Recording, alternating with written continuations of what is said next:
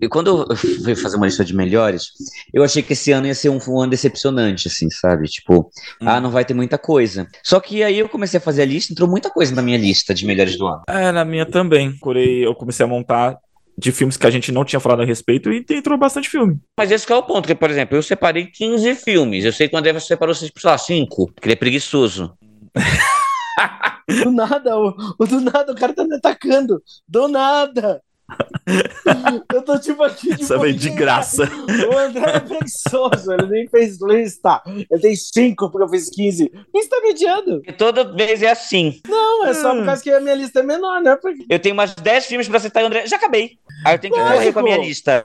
Não é preguiçoso, é questão de, de, escolher, assim. Não quero fazer. Senão eu vou colocar, pô, uma caralhada de filme que eu vi esse ano. Não, tem que ser menos. Pô, Arthur Day, hein?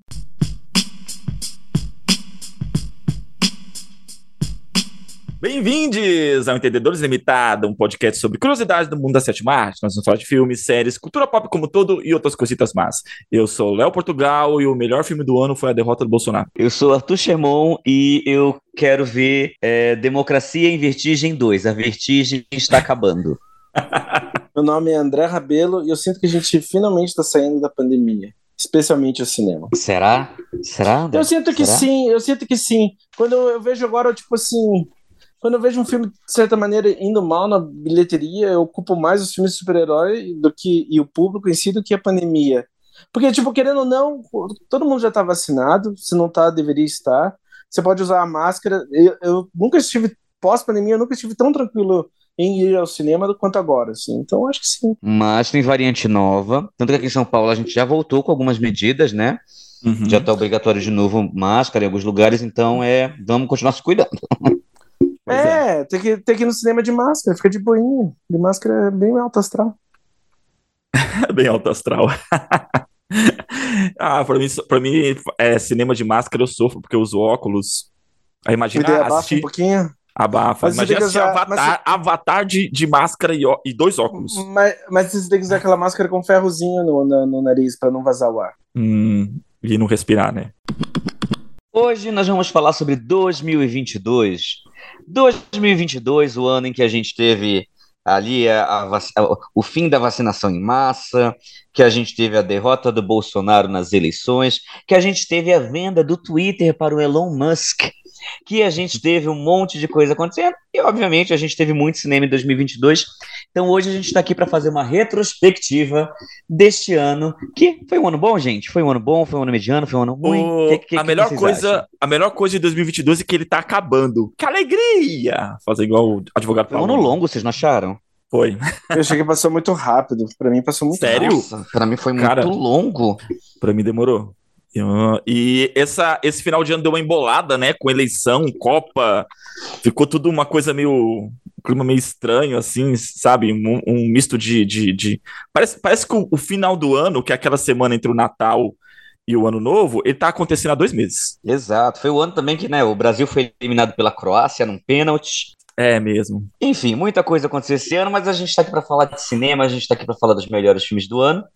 E a gente vai explanar, assim, por alto, alguns filmes que a gente já falou que possivelmente tem episódios, porque possivelmente a gente vai citar aqui, né? A gente fez muitos episódios esse ano. E também vai falar um pouquinho ali das decepções, dos piores filmes do ano, a gente vai falar num geral, né? Vamos eu lá. acho também, eu acho que vale dizer também que tem uma caralhada de filmes que estão para sair ainda que com certeza entrariam na lista se tivessem sido lançados mais perto da data de estreia original. Então, por exemplo, até mesmo o próprio. Vendo aqui os, os filmes que vão sair em janeiro, como. Fizeram O Gato de Botas 2, porque eu acho que é maravilhoso. É, uhum. Babilônia, Fablemans, é, Tar, uh, Os Bunches de Inchirin, são todos os grandes filmes do ano que não saíram ainda no Brasil, mas, porra, super Sim. entrariam na lista se fossem mas mais possivelmente, perto da data original. Possivelmente eles vão estar na nossa, no nosso podcast da temporada de premiações. Hum. Exato, porque são filmes que já estão com presença marcada em vários festivais. Então, é, é, é desde, desde Veneza até o Globo de Ouro. Então é só esperar. Sim, assim. Então são filmes que já estrearam lá nos Estados Unidos, mas estão com uma data um pouco mais atrasada no Brasil, né? Porque Infelizmente. tem essa, tem essa é, é, eu vi até o, o, o, o Valdemar Dalinogari, né? Que é o votante, é votante brasileiro do Critics' Choice. ele comentando, né, que ele acha essa estratégia muito anos 90, né, essa estratégia do cinema de ah, é, esse filme, como ele não tem um público muito grande, como ele é um filme mais alternativo, ele só vai ter público se ele for indicado ao Oscar, então eu só vou colocar no cinema quando estiver próximo ao Oscar. Isso até, até Hum. funcionava na década de 90 para o começo da década de, de 2000, mas com a pirataria, com os torrents, etc., é, na verdade os filmes acabam sendo mais prejudicados do que qualquer outra coisa, né, esse tipo de Hum. estratégia. Então é, é uma coisa a se mudar no nosso mercado brasileiro. Né, um monte de filme bom aí que a gente queria ver que só vai estrear lá para janeiro, fevereiro. E a gente queria estar vendo mais próximo à data de estreia. É, um filme, por exemplo, que eu ta- tipo, um filme que eu queria muito ver é a Decisão de Partido, Tim Park, que daí tá no MUBI dos Estados Unidos, não saiu ainda aqui no Aham. Brasil, e vai sair no cinema em janeiro, assim, que você fala, nossa, Eu assisti, eu assisti. Para de dar spoiler da minha lista. e da lista do Leandro. Então, mas vocês, tipo assim, vocês viram o filme, mas putz, é um filme que eu super faria questão de ver no cinema, sabe? Se eu puder. Porra, qualquer um. Tanto é, o After Sun só saiu um, em um cinema aqui de Curitiba. Mas vamos lá, tá, vamos pras listas. Então vamos para as listas. André, é, como de costume, abre os trabalhos aí. Bom, eu vou começar com. É filme ou série primeiro? É filme, pô. Hoje é só filme. Já, já falar Andor aqui, já. Não, tô brincando. Mas ó, Andor é maravilhoso. Cara, eu vou começar com um filme com relação tudo ao mesmo tempo, o tempo todo, porque foi o, o, foi o filme que quando a gente falou lá atrás, meses Como, atrás. como é o nome do filme, André? Como é, como é que é? que é? O que, que filme é esse aí? Everything, Everywhere, All at Once. Tudo em todo lugar ao mesmo tempo. E é um filme que a gente já falou lá atrás, já, e, e que estaria presente nas premiações, e a gente estava certo. É, é- é um dos melhores filmes do ano. Talvez o melhor filme do ano, eu não sei ainda. E definitivamente um dos meus favoritos da, da, da temporada toda, assim, que tá, que tá surgindo. Bom, a gente já falou muito sobre esse filme, a gente tem um episódio exclusivo sobre ele, né? Então acho que a gente pode pular os. os... Ele continua sendo o melhor filme do ano pra você, Arthur? Não sei, não sei. Mas assim, eu acho que diz muito sobre o filme o fato que ele teve tanto fôlego mesmo no decorrer dos meses, porque não é uma coisa comum de acontecer. Pô, o filme originalmente saiu o quê? Em 23 de junho, seis meses atrás. Uhum. Então, cara, e ainda assim ele permanece, dig- digamos assim, sendo discutido, conversado, apreciado. Porra, é um filmaço. Eu não, eu não consigo até nem pensar em nenhum melhor filme pra abrir a lista dos melhores do ano, sabe? Eu acho que é o filme que meio que, que é, significa o ano pra mim, de certa forma. É, eu, eu concordo. Acho que é um filme que define o ano. Ele ainda não tá disponível no streaming. é, ele tá disponível é, para assinantes, né? Tipo, pra, assinatu- Aham. pra, pra aluguel, É, na verdade. É, você pode alugar, no, você pode alugar no- no- até no YouTube, Google Play, Amazon, Apple TV, ele tem Uhum. uma caralhada de lugares. Eu acho que ele pode ganhar um fôlego um pouco maior também quando ficar disponível por streaming, né? No geral. Sim. É, também tá na minha lista, obviamente, é um dos melhores filmes do ano. A gente, como eu falei, a gente tem um episódio onde a gente falou muito sobre ele, sobre o roteiro, sobre a direção, sobre as atuações. Acho que tá na lista de todo mundo, certo? Certo. Certíssimo. Eu, então, já, já que o André falou sobre tudo em todo lugar ao mesmo tempo, eu vou começar a tirar do caminho os filmes que a gente já tem episódio, a gente já falou um pouco. Então, eu vou colocar ali um filme que tá ali também no meu top 5, possivelmente, do ano, que é Nada de Novo no Front. Uhum. Não vi ainda. Tá na Netflix, André? Você não viu? Então, mas eu quero fazer um adendo, posso? Não. Não, Não é a sua vez. É a vez do tô brincando. Faça o seu adendo, André. Faça o seu adendo, André. Cara, hoje, esse ano eu dei um destaque falando, da minha, falando de mim, assim, cara, eu comecei a revisitar obras favoritas e filmes antigos, assim. E daí eu acabei deixando de lado. Pô, tem muito filme esse ano ainda. Ah, é difícil. É, esse ano eu entrei numa de começar, sei lá, a querer ver algum Bergman, eh, fechar Almodóvar, e daí eu não, não vi, não vi nada de novo no front. Então, então, o primeiro filme que eu vou citar na minha lista é Nada de Novo no Front, filme alemão do Eduard Berger, protagonizado pelo Felix Kammer. A gente já falou desse filme aqui, a gente tem um episódio todo focado nele, falando das diferenças do filme com o livro, com a primeira versão da década de 30. A gente fez umas, uns comparativos, e, e para mim é um dos melhores filmes do ano. É, é, tem uma das melhores performances centrais do ano, que é a do jovem Felix Kammer, né? É, tem um ótimo Daniel Bru e eu acho que é, foi uma, é, é uma excelente é, adaptação, é, né, é, uma, é uma excelente renovação de um clássico e para mim tá ali na lista de melhores do ano. É, o... estamos aqui na torcida é, nas premiações, né? E até no Oscar. Pô, pra ele ser indicado pra, como melhor filme estrangeiro e melhor filme, principal do, do, do, Oscar ia ser, ia ser muito bom. E o. Como é que é o nome? Desculpa o nome do, do ator. Que é Félix Kammerer. Félix Kammerer. A primeira atuação dele, cara, se esse moleque for indicado ao Oscar de, de melhor ator, vai ser do caralho. Ele não vai. Não tô dizendo, não, mas... Eu não tô dizendo que, tipo assim, nossa, eu não queria que ele fosse indicado, mas parece que tá bem fechado. É que tá muito fechado, é, as, uhum. as, as, categorias estão super fechadas, né? É, então, já que já estamos citando filmes já citados, um dos dos melhores filmes do ano, também vou colocar o primeiro na minha lista, é Top Gun Maverick. a gente também já comentou posso... a respeito. tá, mas a gente chegou a gravar episódio de Top Gun? Não, a gente falou sobre o, o episódio sobre nostalgia, a gente citou Top Gun Maverick. O Arthur, Sim, naquele tô... momento, não tinha ainda assistido. Você assistiu, Arthur, Top Gun Maverick? Eu, fui, eu ia assistir naquela semana, lembra? Uhum. Lembro, mas. Você assistiu? Eu, eu, tipo, a gente, a, gente, a gente fez tipo, na quarta eu assisti, tipo, no sábado. Eu assisti. Ah. E o que, que, você achou? O que, que você achou, mano? Você gostou? Eu, eu achei um filmaço, filmaço, filmaço. Cara, eu. Eh, Top Gun Maverick é do caralho. É do caralho. É um, é um filme excelente. Tom Cruise tá, tipo talvez seja a melhor atuação dele num filme de ação, assim, da, da, da digamos, da fase dele pós-Missão Impossível, uh, em, em, na categoria, eu digo, tipo de filme ação-aventura, né? Porque eu, é engraçado que... Eu quero falar um pouquinho de Top Gun. Eu acho hum, que é hum, engraçado tá. que o Tom Cruise, ele teve uma mudança de carreira muito forte com o sucesso quando, a partir do momento que ele perdeu o Oscar. Até o Ethan Hawke comentou assim, que às vezes ele estava falando sobre atuação e sobre escolhas e tipos de atores, e ele até falou que às vezes ele se pergunta como é que seria a, Tom, a carreira do Tom Cruise se ele tivesse levado o Oscar para Magnolia. E tem muito, para mim tem muita verdade nesse comentário, porque eu acho que ele, ele, é um dos, ele é um dos melhores atores da geração dele. Eu acho isso tranquilamente. Se vocês quiserem ver tipo, uma grande atuação dele, veja colateral. Você vai ver, tipo, porra, ele é um, o puta ator que ele é, o Magnolia. Mas ele, com certeza, ele foi no viés mais de ação e aventura e blockbuster. Mas eu acho que Top Gun Maverick é o mais significativo, sentimental, até mesmo se você quiser visceral. Não tem. É um filme que, é, assim como o, o, o Missão Impossível Fallout, eu acho que só o que pega mais forte no Maverick que é, eu eu acredito muito que é o começo da despedida dele desse gênero de cinema, assim. Pelo menos estrelando esse filme de filmes desse tipo. Eu não, eu deve, agora tem os dois últimos filmes do Missão Possível e eu não acho que ele vai continuar fazendo tanto filmes de ação assim. Então, para mim, no Maverick tem muita coisa acontecendo, além que, tipo, nossa, tranquilamente é, é o melhor filme do Kosinski. É Joseph Kosinski, qual é o nome dele? Joseph é, né? Kosinski. Sim, sim. É o melhor, tranquilamente, é o melhor filme do diretor e assim. Ele também, ele também tinha dirigido Oblivion com o próprio Tom Cruise. Mas não chega perto do que é o Maverick, ah, mas assim. É bom. Até. Não, é, é bom, mas não é. Até tem um texto lá. Não é espetacular como Maverick, assim. Eu não, acho. Não é. Maverick é um dos melhores filmes do ano mesmo.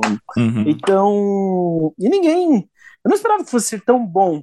E sinceramente, também, tipo assim, você segui depois do, do, do, trabalho do Tony Scott no, no, primeiro Top Gun, que é um eu acho um dos diretores geniais de Hollywood, assim. Porra, o cara fez um puta trabalho, é, é muito foda, eu acho o filme muito foda. Tem sequências, a, das sequências que acontecem no filme, set pieces, ou como se quiser chamar, pô, são das melhores do ano. Até quando o, o Maverick demonstra o exercício para os recrutas e, uhum. Ou se não, a missão final, a relação dele com o Maristelli. Até o Maristelli tá ótimo no filme. Maristelli tá. É um... Nossa, o moleque tá brilhante. Ele tá muito bem. E eu gosto do ator, assim, mas, porra, ele tá muito bem no filme. Enfim, eu acho um filmaço. Sim. É, a gente citou é, Top Gun no nosso episódio sobre nostalgia, que né, o, o, foi uma temática muito recorrente nos filmes, principalmente no final do ano passado e início desse ano. E o que torna ele brilhante é justamente ele pegar esse, essa temática, cara, ela, ele faz isso com muita maestria, sabe? É um filme com muito coração na nostalgia. Sabe, isso que torna pra mim um filme grandioso, assim, não tem... Eu acho que até... Eu fui assistir com uma pessoa que ela não tinha assistido o primeiro filme.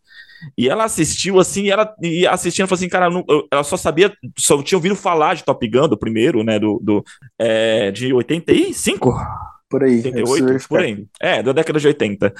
É, ela só tinha ouvido falar e ela saiu do cinema com essa sensação. Fala assim, cara, tipo, pra mim eu tava realmente. É, é, o filme me transportou pros anos 80. Ela falou. Sabe, sem ter assistido. Então o filme tem esse coração de nostalgia que eu achei brilhante. Pra mim é o, o, o fator é, que definiu o filme. E é isso, pessoal. Obrigado por terem vindo aqui ao podcast. Próximo da sua lista, André. Próximo da minha lista, eu vou. Da sua curta lista. Eu... Vou pros mais recentes. Ó, vocês são muito cuzão, velho. Eu vou. Porque assim, ó, eu tenho certeza, filmes que eu teria certeza que entrariam na minha lista e não estão ainda, tipo, eu acho que The Wade do Aronofsky entraria, eu acho que Tar Ah. entraria. Cara, Então, assim, porra, você não faz ideia o quanto eu quero ver Tar, assim, sabe? Puta merda. minha vez do adendo. Eu assisti ontem o, o trailer, o novo trailer do Wiley. Cara, eu chorei. Que trailer. Que Vocês trailer. chegaram, aliás, vocês chegaram a ver RRR? Vocês viram RRR? Sim, tá no Netflix, E- por sinal. Tá, net- é, Tá na tua Netflix. lista?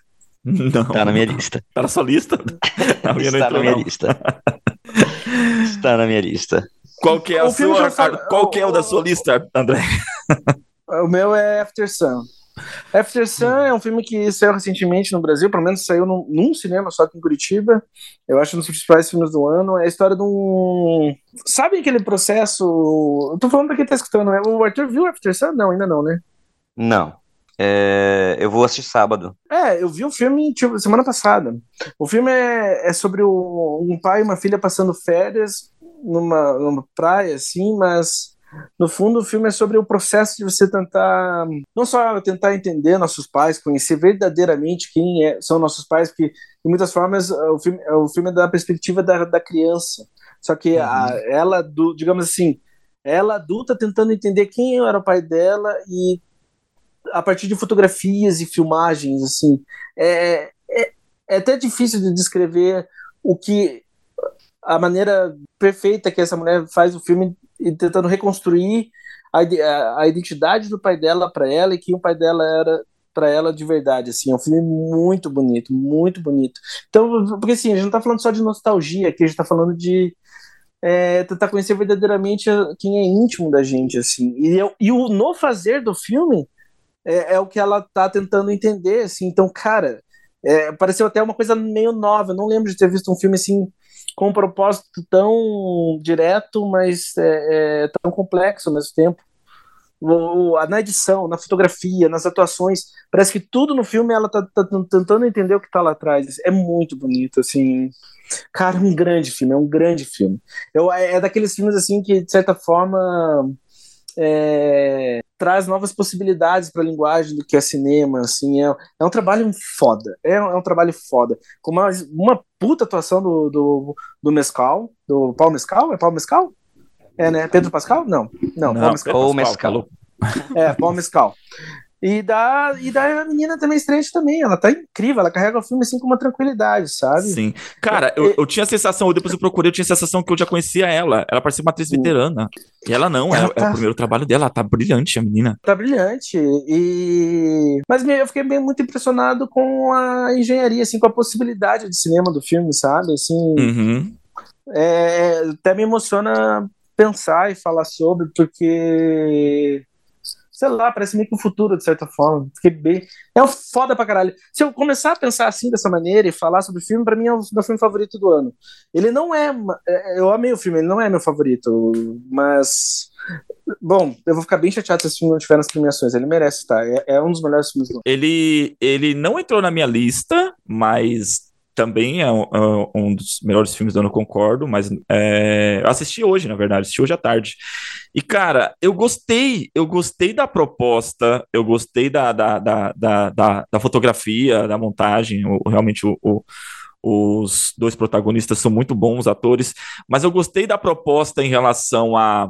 a não sei se se deve isso à montagem ou à estética do filme, do passado parecer presente e as cenas do presente parecer um sonho, e na verdade ao contrário, para mim te- re- remeteu muito a essa, esse aspecto, sabe, assim, de, de para ela, justamente, o filme, ela pensa na viagem que ela fez com o pai, então como se aquilo ali ainda fosse muito, muito, muito real, e o presente, que é 20 anos depois, a- é mostrado como se fosse, não fosse real, fosse um sonho. Eu gostei muito É, disso. O filme tem uma lógica própria, onde, co- como o Léo tá comentando, é, para mim tenta, né, às vezes, falando da nossa vida, às vezes o que aconteceu lá atrás, às vezes que você acabou vivendo, certas experiências que você tem, que acabam, no, com o passar do tempo, você descobre que são significativas na tua vida, quanto mais passa o tempo, elas parecem mais importantes ou mais essenciais do que qualquer coisa que você está vivendo agora qualquer Sim. até mesmo uma rotina de agora. E eu acho que o filme também é muito sobre isso. O filme é isso, de certa forma. Uhum. É, é- é, é quase como funciona a memória, eu não sei, cara, é muito bonito. Por isso que eu, é, é por tanta, por ser tão complexo assim, por trazer tanta coisa só no, no fazer do filme em si, que ele já merecia, já merecia estar nessa lista, porra, com facilidade, meu Deus do céu. Oh, sou eu? Arthur? Arthur. Sou eu. Diga. Vou tirar mais um da lista que a gente já falou por aqui, então a gente, quem quiser saber o que, o que, o que eu não estava nesse episódio, mas eu, assisti, eu assisti, tinha assistido o filme, é, que é a Argentina 1985. Hum, diga aí o que você achou. Eu achei um filmaço e eu go, o, que eu, o que eu gosto muito em Argentina 1985 é como ele é um filme tematicamente importante para um caralho, mas narrativamente descompromissado. Hum. E eu amo como ele se torna um filme extremamente didático e educativo, didático não no sentido ruim da palavra, mas ele se torna um filme muito fácil de ser consumido. É, não é fácil fazer um filme político que seja de fácil consumo do público. Uhum. É muito ainda difícil mais, ainda mais nos dias de hoje, né? Ainda mais nos dias de hoje, né? Então é muito difícil você fazer um filme político que seja muito acessível e de fácil consumo do grande público. E a gente, em 1985, consegue fazer isso assim brilhantemente. É, o Darim é um gênio. Eu acho que é, não, não, não tem mais o que dizer em relação a isso. Ele é um dos maiores atores da história do cinema. Ele é uma lenda viva. E, e, e, eu gosto do filme, eu gosto desde os momentos engraçados até os momentos mais íntimos, assim, de mostrar é, o dia a dia daquelas personagens, etc., né, o começo ali que mostra o dia a dia da família, etc., e como o filme se desenrola, eu acho um dos melhores filmes do ano. Então, cinema argentino fazendo mais um gol aí. Uh! Com a Argentina 1985 sendo um dos melhores filmes do ano. Ah, eu concordo 100% com você. Foi, o que você falou foi o que eu levo ficamos falando por uma hora, praticamente. Eu, pelo é. menos, penso a mesma coisa. Sim, sim, sim. É, resumiu bem. Eles fizeram um episódio, quem quiser ouvir tá lá, tá, tá aí no, no, no podcast. É, mantendo ainda, então, o, o, aqui falando de América Latina, o, o próximo da minha lista é O Milagre, filme disponível no Netflix, é, protagonizado pela Force Pugh e dirigido pelo Sebastian Lello, que é um diretor chileno, né? Diretor de Sim. Glória, de Uma Mulher. Como é que é? Uma Mulher, uma mulher Fantástica? É, é. Glória. É, Uma Mulher Fantástica, sim. Isso, é, é, é, que é um remake, não. É, ele, ele, não, ele, ele dirigiu o original, né? Ele dirigiu o original. Tá, é porque tem um remake com a Julianne Moore, eu confundo sempre. Glória, é... eu vi o remake, sabia? Nossa, o remake é bom pra caralho. O Milagre é um, um filme que se passa ali na, na Irlanda, em 1862. Conta a história de uma enfermeira que ela é convocada por um comitê de uma cidadezinha pequena para é, observar uma, uma criança que está segundo a família, quatro meses sem comer e ela tá bem, não tá desnutrida nem nada, né? É, e aí a, o, o, comitê investiga o caso para saber se é um milagre ou não o, o que está acontecendo com a criança. Eu gostei muito do filme, por contar pela, pela, pela atuação da Force Pug. Ela é maravilhosa, para mim, uma das maiores atrizes da atual geração. É, a menina tem que 35, 34, 35 anos, 36 anos. 30, a minha tem 20. A minha tem. A 20, não, 26, 26 anos. 25 a 26 anos ela deve ter. É, é isso. É que eu tô velho, aí eu olho. É, enfim.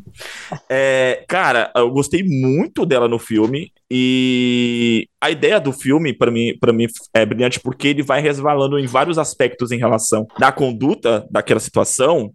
É, uma hora se questiona é, sobre o processo, se é milagre ou não, se é uma farsa ou não, como a mídia atua dentro da, desse processo, né? Uma hora tentando é, registrar, outra hora sendo sensacionalista em relação à questão. E termina o filme com vontade de, de dar na cara de, de religioso fundamentalista, sabe?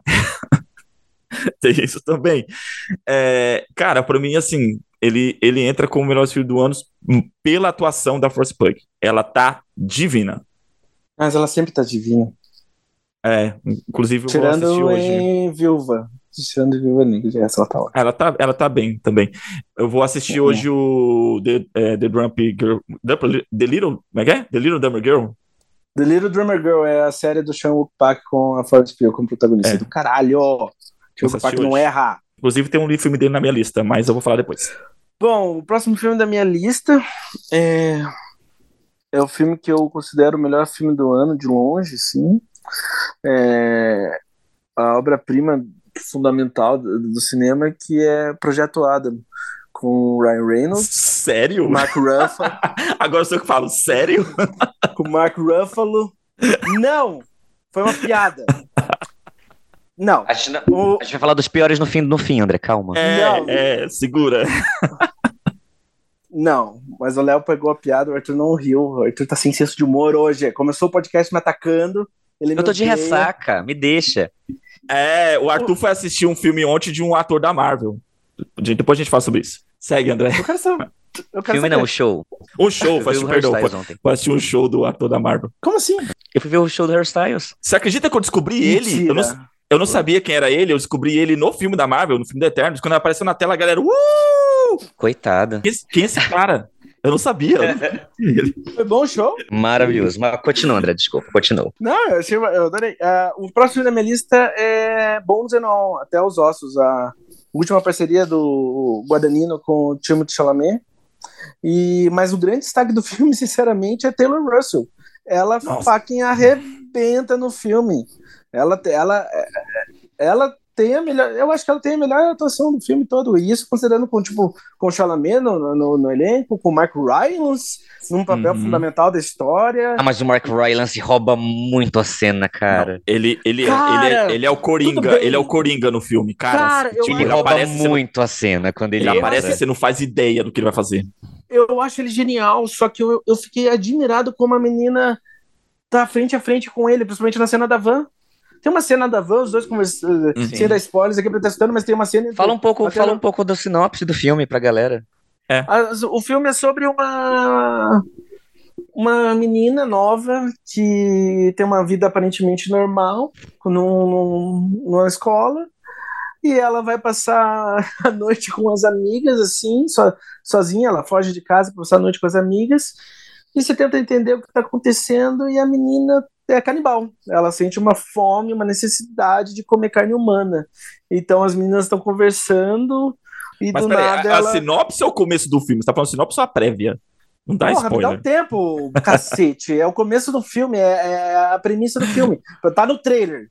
Tá no trailer isso aí. Hum. Ela Hum. come um dedo da menina e passa a fugir. Ela foge de casa e tem que sobreviver. Nisso ela acaba encontrando pessoas no caminho dela e acaba se envolvendo com a personagem do Chalamet, que é o personagem da Lee. E os dois acabam tendo uma Uhum. relação que, de uma maneira clichê da sinopse, acaba transformando a vida e trajetória dos dois. Então, mas assim, no fundo o filme é como se fosse um Bonnie and Clyde ou um Badlands, Terra de Ninguém, assim, é um Bonnie and Clyde de canibal. É uma história de amor canibal, assim, de, de, de, de- de, é, é, jovens adultos se descobrindo na estrada e no amor. Só que eles comem carne humana. Sim, Então- isso, isso, que- isso que eu gosto do filme, assim, eu achei o filme muito louco porque ele, ele literalmente eh, abraça a ideia de ser um filme de romance. Sim, cara, esse eu achei sensacional. Não, o que eu acho legal de Até os Ossos é isso, é como como ele se compromete em literalmente ser um coming of age, assim, e, e de ser um filme romântico, assim, ele não é ele, ele, ele tem, obviamente que pela temática dele, ele tem a sua as suas pinceladas de um filme de horror psicológico, não sei exatamente de um filme de pós-horror, como queiram dizer, mas é, é, é a estranheza que ele vai te causando e literalmente ser um filme romântico. É, é, é isso que me fez, cara. Eu vou usar até um termo estranho, me apaixonar pelo filme, porque era, achei sensacional isso, cara. É um, como você falou assim, meu, é um aspecto de terror, mas ao mesmo toda uma estética romântica. E aquela cena que é o clímax do filme, que é os dois sentados no pôr do sol, aquela trilha, e o cara contando como ele comeu o pai dele. Mano, aquilo é incrível. Aquilo, Pô, você fala de eu aquilo- spoiler, meu Deus é que você já céu. foi, agora eu fui. Agora eu fui. Já que você abriu a porteira, eu fui. Mas, cara, eu achei, eu achei brilhante. E eu saí do filme, engraçado que essa sessão que eu estava, alguns casais saíram. Acho que, eu acho que viram o, o, o pôster com, com o Tilabaye lá. Com, é, é, uhum. e um coraçãozinho assim, a galera pensou que era um romance. Quando começou a ver o filme, uma a galera saiu do cinema.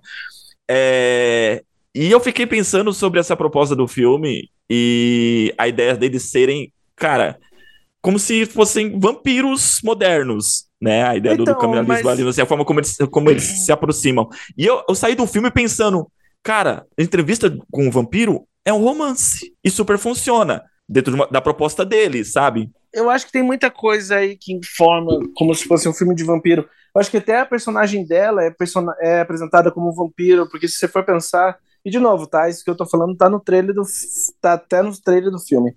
Ela ela é apresentada na escola de tarde, ela tá meio sozinha, ela é isolada dos alunos, e daí ela sai de casa no escuro de noite, e você daí você vê meio que uma certa criatura, pessoa andando de noite no escuro, ela vai para a casa das meninas onde todo mundo tá com a luz acesa e ela pede para entrar.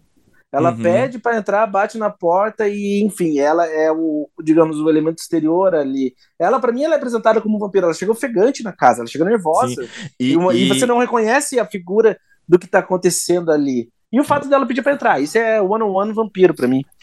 Eu acho que o que mais é, destacou isso foi como ela, ela se aproxima da vítima na primeira filme. Ela cheira, é. ela tem aquela coisa meio sensual, igual o vampiro mesmo. Ela, ela seduz. seduz. Exato, ela seduz a menina.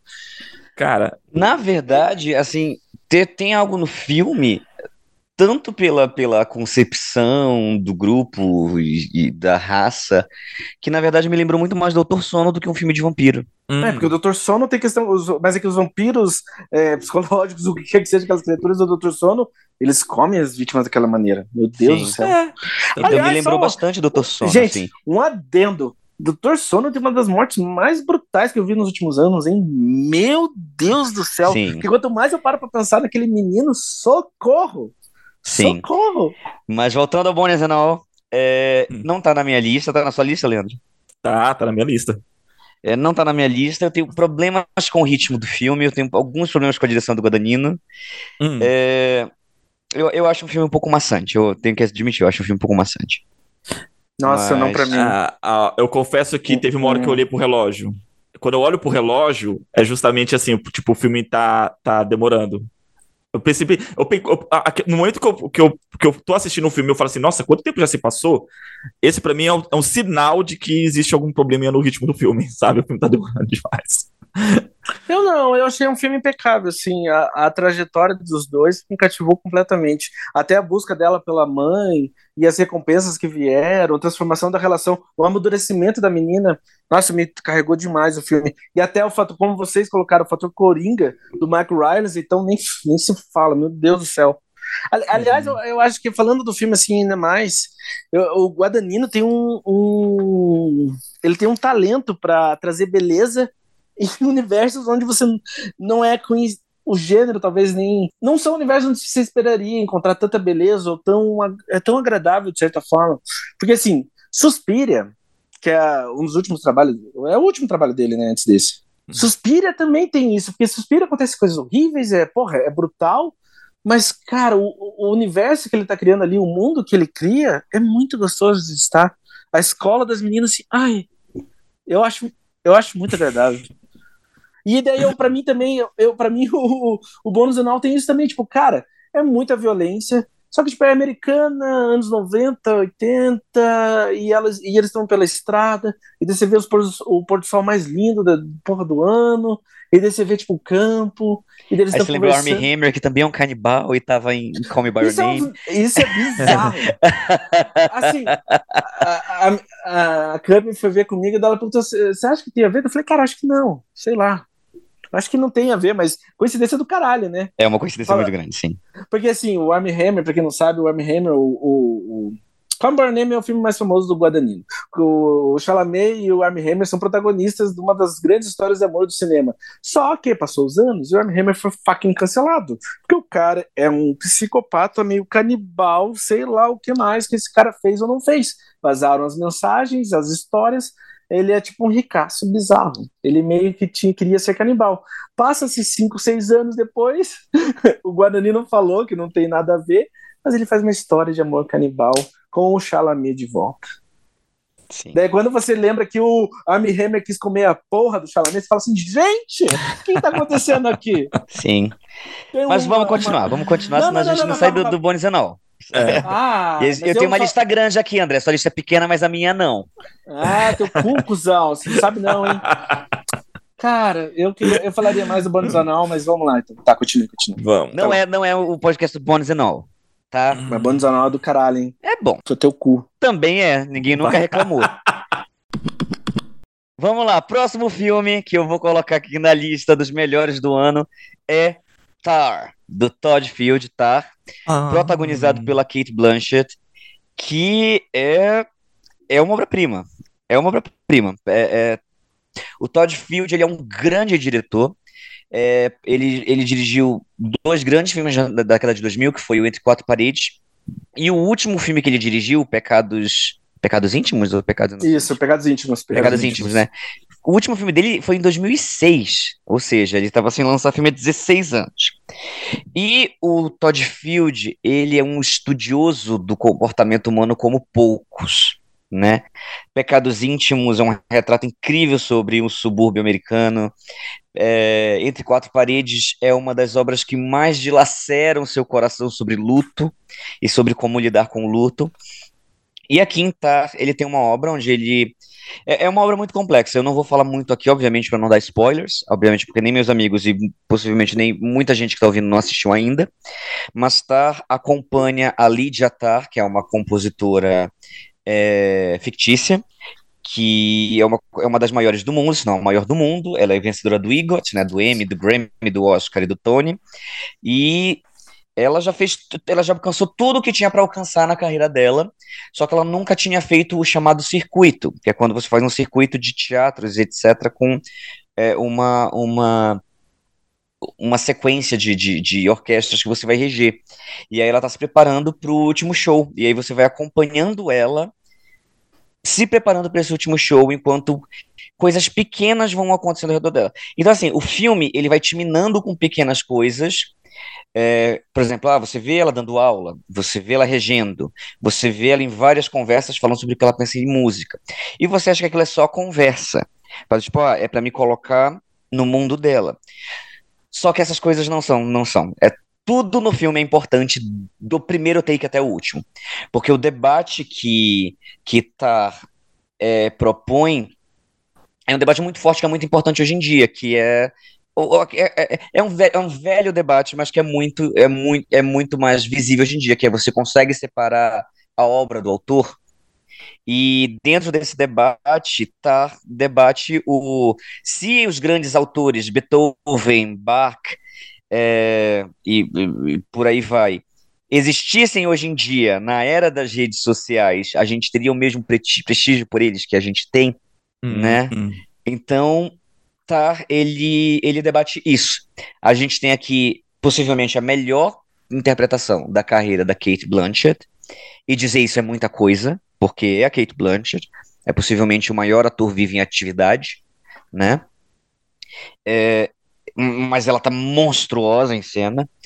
É, o filme trabalha.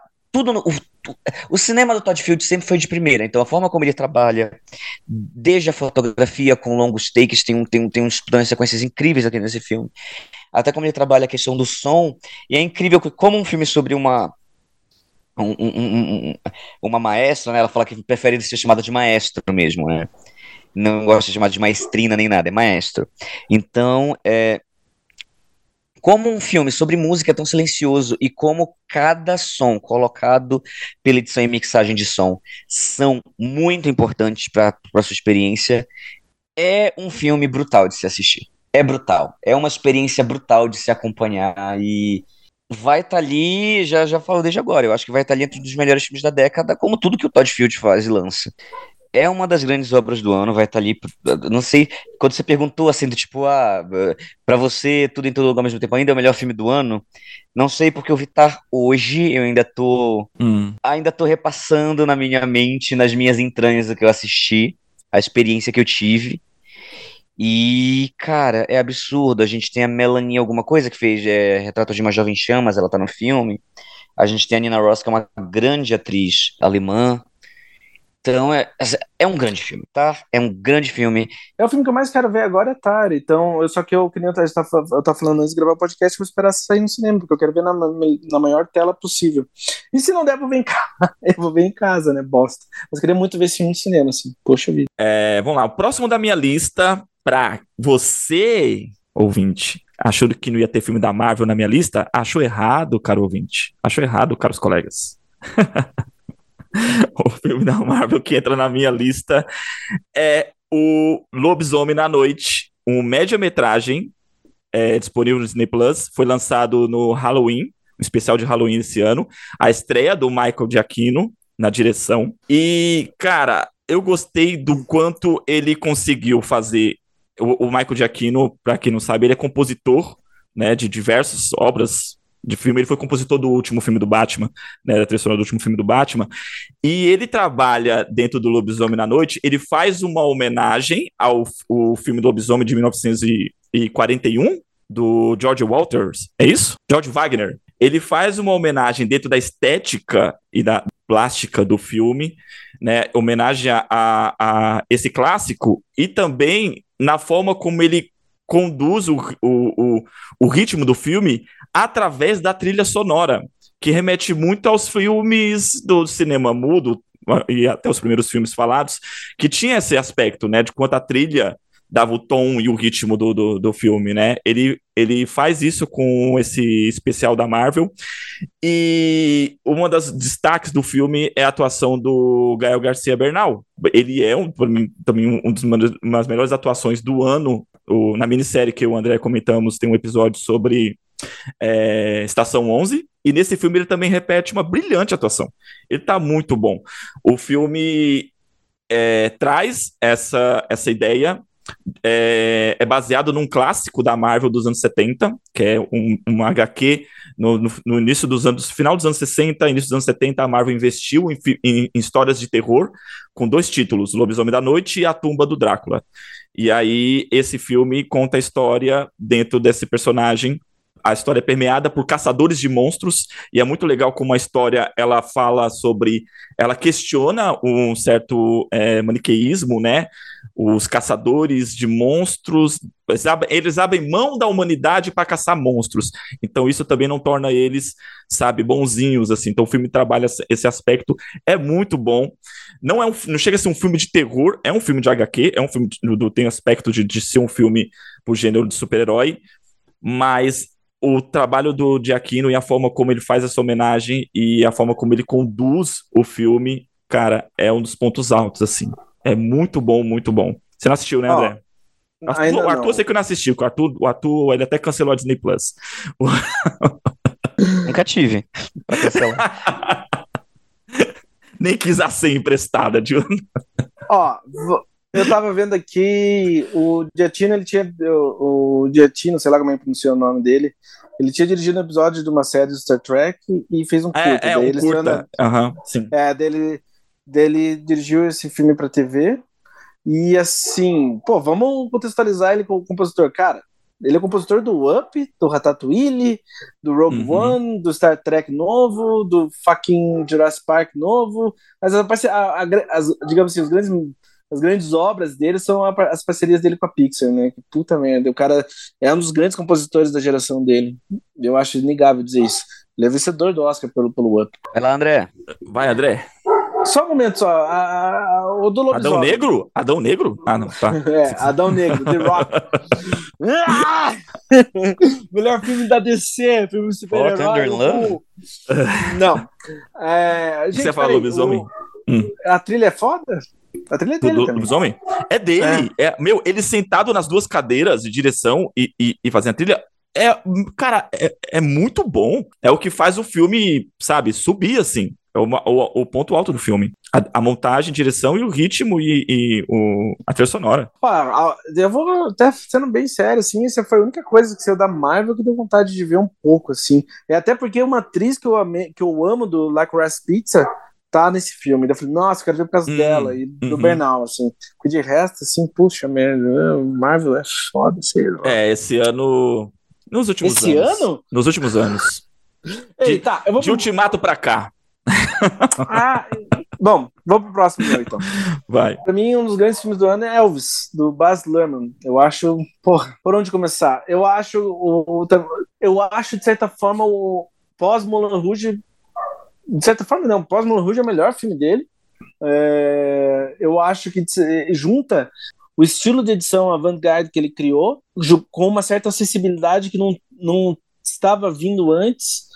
Assim, eu, de certa forma, eu acho que. Eu, vou ficar, é um, eu acho que é um dos filmes preferidos pro Oscar para preencher as categorias com uma atuação genial do Austin Butler, com assim, só tem uma coisa que eu ainda não sei como sentir sobre o Elvis, que é as escolhas do Tom Hanks. E não me entenda mal, gente, eu amo o Tom Hanks. Ele é um dos melhores atores de todos os tempos, mas o que ele faz em Elvis é, uma, é para mim destoa do que o Austin é Butler, com a força que o Austin Butler veio. É, é ruim, é, acho que sim. Tem certos momentos é de verdade na atuação assim que eu gosto, mas ah, de resto, a construção, é ruim. o sotaque, é ruim. até a maquiagem. É ruim. e é, é, mas assim, eu acho que o grande brilhantismo do Elvis é a maneira como o filme é construído também, porque a gente tava falando. Tudo bem, a gente tava, falou aqui no podcast da questão da memória e da nostalgia e relembrar do After Sun. Enquanto isso, para mim, Elvis é um, é um sonho de sonho pesadelo de, de, de joias, e grana e drogas, e rock and roll e Elvis. E eu tava até lendo sobre o filme, tem uma, a maneira como o filme é construído, se você for ver, é como uma, é como uma música do Elvis. Você não sabe se está começando, se está terminando, e é meio que uma, é um delírio assim sem fim. E é difícil você construir isso com o cinema. É difícil você Porra, a gente que comentou tanto aqui sobre a, a, as cagadas e chatices das biografias, para mim o Elvis é o oposto disso, porque ele constrói uma biografia que é diferente, ela vibra diferente, ela soa diferente, uhum. ela tenta meio que capturar o espírito do cara com atuação e construir o filme, e, porra, pra mim conseguiu, para mim conseguiu. E sinceramente aqui, e também um dos, para mim tem um dos grandes nas grandes sequências finais do, do, do, dos filmes desse ano, porra, Elvis arrebenta, ele, ele é, para mim, pessoalmente falando, ele quebrou minhas pernas, porque das duas músicas favoritas minhas do Elvis constroem o final do filme. Então eu fiquei, caralho, que, que, que, que chance. O Baz, é essa que é a questão. O Baz Luhrmann tem chance de fazer uma biografia diferente, do jeito dele, e cara, para mim ele acerta em cheio, ele arrebentou. Talvez, uhum. tudo bem, a questão do Tom Hanks destoa, mas foda-se, para mim o filme é inegavelmente um dos melhores do ano. Eu acho foda, eu acho o Elvis foda. Tá na minha lista também, tá no meu top 15. É, não, não entrou na minha lista, mas assim, eu fico muito feliz pelo Baz Luhrmann, o reconhecimento, ele merece muito mais reconhecimento, primeiro um puta diretor. Eu concordo que Mulan Rouge é o melhor filme dele, porém eu, eu prefiro Romeo e Julieta. Eu acho que o Romeo e Julieta é fantástico, pô. Sim, e eu concordo que, cara, o Tom Hanks tá de doer. Gente, mas o Tom Hanks não estraga o filme pra mim, sabe? Eu ah, mas assim, tá é, é, ele, assim, concordo, mas assim, cara, no, se você pensar tudo que ele já fez, aí você olha atuando daquela forma, você fala, meu Deus, cadê o Tom Hanks? Ah, mas uma hora ele ia ter que errar, né? É, alguém... Pra mim tá tudo bem também do filme, porque não é como se o resto não, não bancasse, e tem momentos que o Tom Hanks tá bem também, porque a questão, tem aquele momento do clipe do, do, do acho que é do Vietnã, né, que é da guerra, porra, e daí o Tom Hanks hum. também tá ali, ele tá fantástico, ele, é, eu não, não gosto da atuação dele também, pra mim não, não estraga o filme, não. Eu, Elvis tá na minha lista, eu acho que eu concordo com tudo que o André disse. Eu acho que é, o Elvis ele pega aquela fórmula da biografia que a gente não gosta, né, da biografia básica, mas o Baz Luhrmann ele vem e ele dá o toque dele, cria algo completamente novo em cima disso. Então é e, e, a direção dele cria o furor que as pessoas tinham pelo Elvis na época. Eu acho que isso é é, é, o grande ponto assim do filme. E, e, esse, e, e, ele, e, ele, e ele alcança esse furor, êxtase, zeitgeist, como se quiser chamar, com fotografia, edição de som, é, atuação, é, luz, brilho, Não, purpurina. Cara, é uma sim. loucura. Ele usa todo. É essa que é a questão. É gostoso você ver um grande diretor porque ele usa toda a ferramenta que o cinema oferece para contar a história.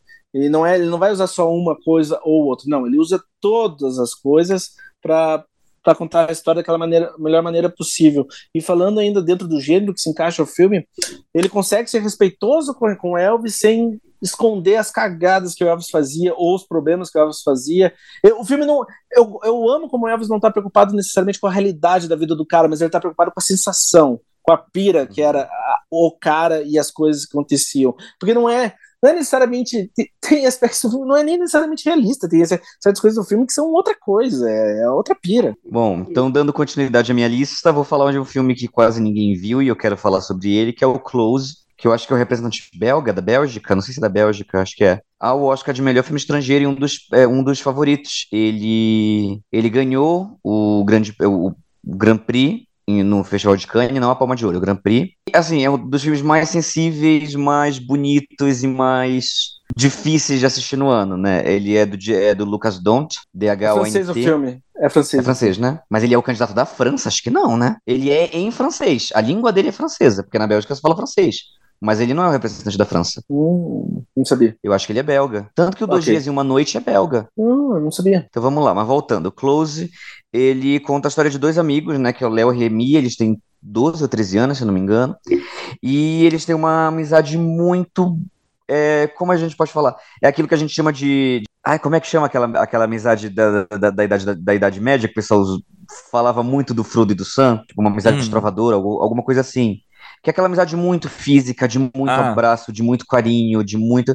Que as pessoas começam a olhar com outros olhos e começam a enxergar outras intenções em cima disso. E eles come e começam o ano letivo, eles voltam para a escola e os amigos começam a comentar sobre como a amizade deles se desenvolve, começam a se desenvolver consequências pro resto da vida deles, que é muito difícil de assistir, mas é muito é uma reflexão muito forte. É um dos melhores filmes do ano de longe. Talvez seja meu filme, o meu pessoal favorito do ano, pessoalmente Uhum. falando. Foi o filme que mais me tocou, foi o filme que mais me, me trouxe reflexões. É um filme que constantemente está na minha cabeça. É, pouquíssima gente viu, é, então, assim, todo mundo que eu conversei, quase ninguém tinha visto o filme. Então, quem puder dar uma procurada no filme, não sei se ele vai estrear no cinema, não sei se ele já estreou no cinema ou se ele tá em algum. Se não me engano, ele tá no Mubi disponível Close? para assistir. É Close. E a performance dos dois protagonistas jovens é de cair o queixo. Assim, é de cair o queixo o nível de, de sensibilidade na performance dos dois protagonistas. Então, quem puder assistir Close, assista. É um absurdo de filme. Eu espero muito que esse filme assim, é, ganhe mais destaque agora nas, na, na, na, temporada de premiações. Né? Ele, ele entrou como um dos favoritos quando ele começou a ser citado. Ele foi, se não me engano, o favorito do, do National Board of Review. Entrou agora no Critic- Critics' Choice, entrou no Globo de Ouro. Então, quem puder dar uma conferida, assista Close, que pra mim tá ali fácil entre os melhores, se não o melhor filme do ano. Próximo da minha lista é Trem Bala. Filme protagonizado pelo Brad Pitt. Você é a segunda pessoa essa semana que fala que gostou muito desse filme. Eu confesso pra você que eu tô com uma preguiça de começar esse filme que eu nem sei explicar. Eu gostei porque, assim, é, primeiro, o diretor David Lynch, David Lynch, né? É, é David Lynch. Ele David foi, di- é. ele foi diretor do primeiro John Wick, ele foi diretor de Atômica, ele foi diretor de Deadpool 2. Ele, e ele sabe misturar ação com comédia, igual Trem Bala. Cara, esse filme me lembrou muito, sabe qual? Me lembrou muito Jogos Trapaços e Dois Canos Fumegantes. O, o também, que é do mesmo, do mesmo diretor, que é o Snacks Porcos e Diamantes. É, o Guy O Guy. Ritchie. Cara, é, tem uma pegada do Guy Ritchie no, no filme. Eu gostei pra caramba. O, e é um filme que você percebe que o elenco todo tá se divertindo, igual 11 Homens e um Segredo. Sabe? Assim, você, acha graça da forma como. Principalmente o Brad Pitt, a forma como ele conduz o filme. Cara, é sensacional. É extremamente divertido. É ação de primeira, sabe? O, o, o diretor sabe dirigir filmes de ação. Tá aí o currículo dele, que é um melhor que o outro. Eu acho que ele, ele produziu. Deixa eu ver. ah, ele não foi diretor, mas ele produziu o Anônimo, que é protagonizado pelo Bob Odenkirk, do Better Call Saul. É, o Nobody. É, é, ele produziu. Ele produziu Anônimo. Ele não dirigiu, né? Ele não, ele não dirigiu Não. o Nobody? Não, Não? não, Tá. não, não dirigiu. É, o diretor é Elijah Nashler, mas ele produziu, que também é um dos melhores filmes de ação dos últimos anos. Sim. E Trem Bala entra nessa, nesse, nesse balaio. Cara, é muito bom, é muito divertido, é extremamente nonsense e vale a pena. Cara, é, é aquele filme. de- é, um, é um filme. mu- É um filme. É assistir comendo pipoca mesmo. assim. É um filme muito, muito divertido. Que cara é, É? essa, André? Eu vou assistir. eu vou assistir, eu vou assistir, eu vou assistir. Eu, tava, eu, vou assistir. Eu quero assistir, eu vou ver. Veja. O meu próximo filme é Não, Não Olha. Não, Não Olhe, do Jordan Peele. Nope. Nope. Eu acho Nope. De, eu também achei um dos melhores filmes do ano, assim. E eu acho que o ah, Jordan Peele ainda não errou. Eu- três grandes filmaços. Bom, para começar, eu acho que todos os atores do Nope são fantásticos. Todos, todos. E tem um dos meus monólogos favoritos do Steven Yeun, No caso, eu quero dizer, tipo, tem os meus monólogos favoritos do ano, que é interpretado daí pelo Steven Yeun. Eu acho que o Daniel Kaluuya tá incrível, como ele sempre está. Ah, o nome dela é Zeke Palmer? Kiki. Desculpa, Kiki Palmer. A Kiki Palmer tá incrível. E é louco, porque, assim, ele é um filme com toques de terror, mas ele tem muito mais de Spielberg do que qualquer coisa para mim. É, uma, é quase uma aventura de ficção científica com toques de horror. E é, é uma das grandes fotografias do ano. É...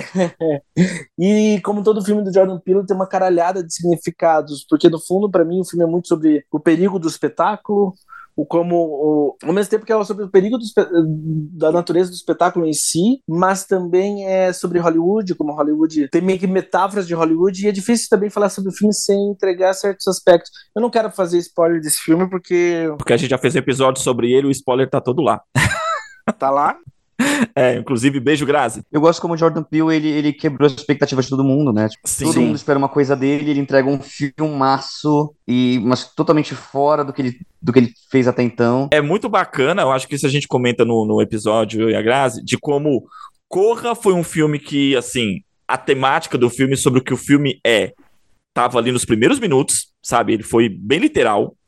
O Nós, ele é um pouco subjetivo em relação ao que o filme se propõe, e como esse Não Não Olhe, cara, é sobre muita coisa.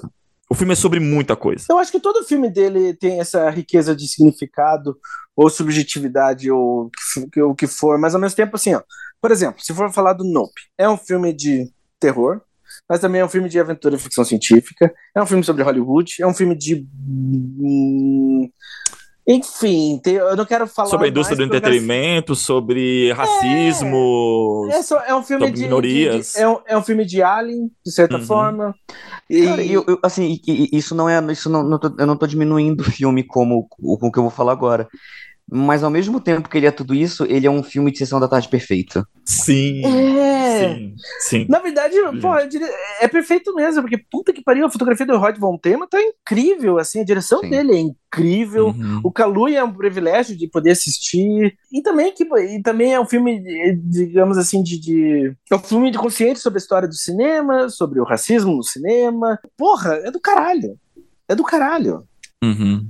Você tem até um, tem até um, um velho oeste no filme, assim. Então, porra, é tudo que eu amo, sabe? Não tem, pra mim não tinha como, não tem como eu não amar Nope. É, Eu- Tá na minha lista também, e eu acho que é um dos melhores filmes do, do, do, Do do? Jordan Peele, assim. Ah, do Jordan Peele. é, não, do Jordan Peele em geral, assim, é um dos melhores filmes do ano, é um dos melhores filmes do Jordan Peele. Eu sei que muita gente, assim, é, foi com a expectativa muito frustrada, né, porque esperava uma coisa, era outra, mas eu acho que dentro da proposta, assim, do, o que o filme se propõe é grande cinema, é grande cinema.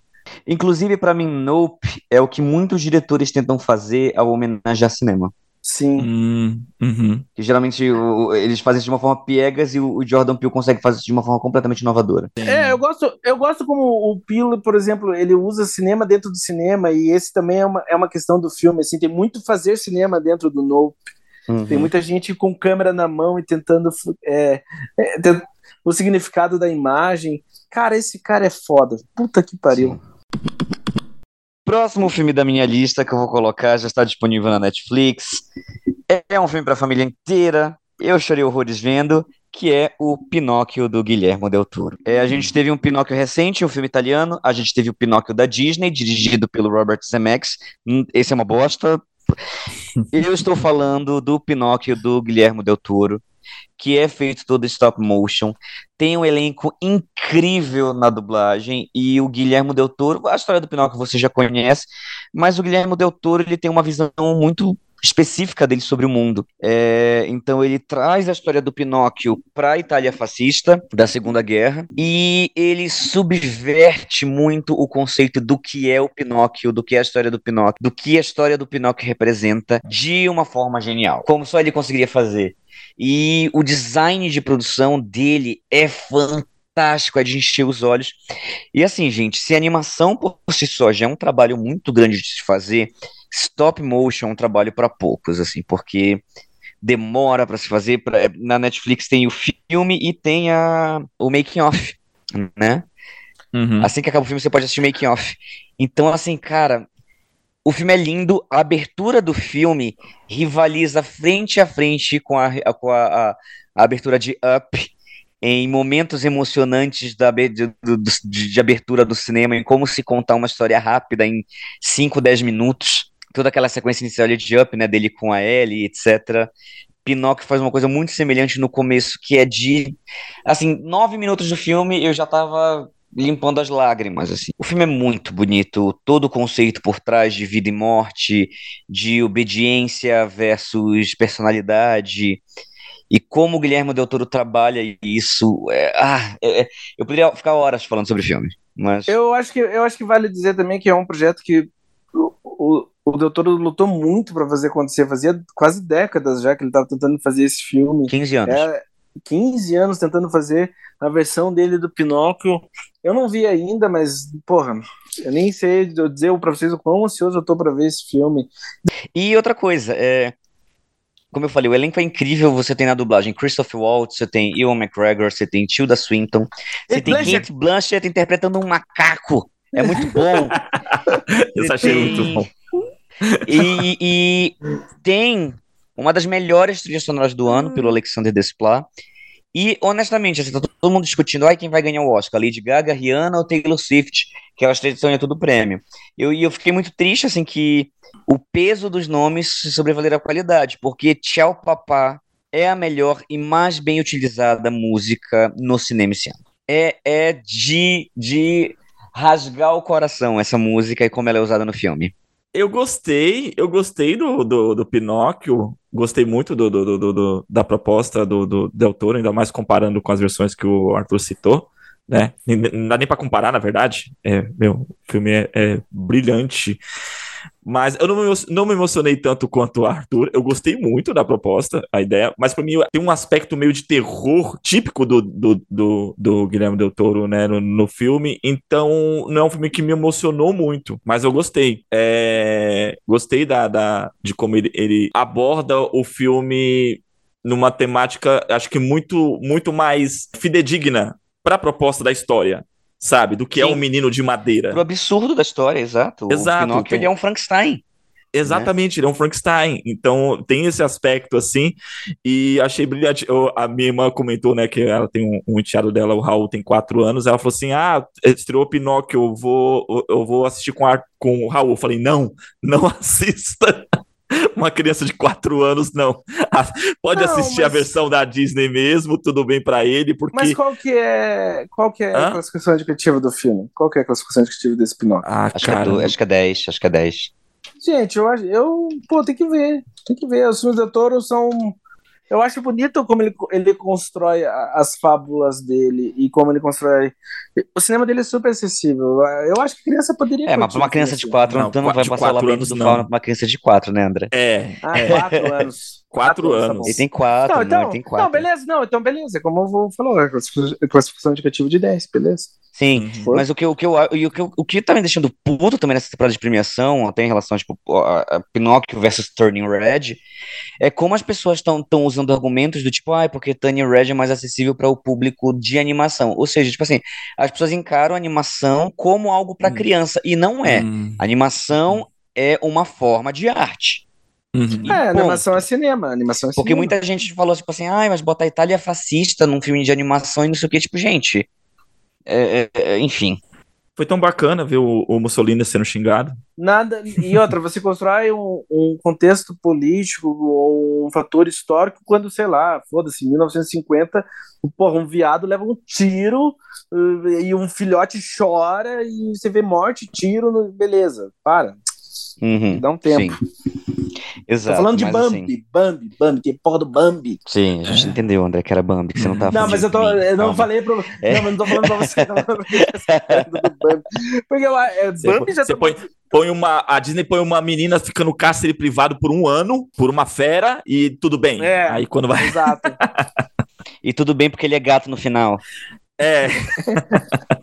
Mas assim, gente, é, voltando, eu acho que Pinóquio do Del Toro é um dos melhores filmes do ano, tá na minha lista. Confiram, tá na Netflix já disponível, tanto o filme quanto o making off.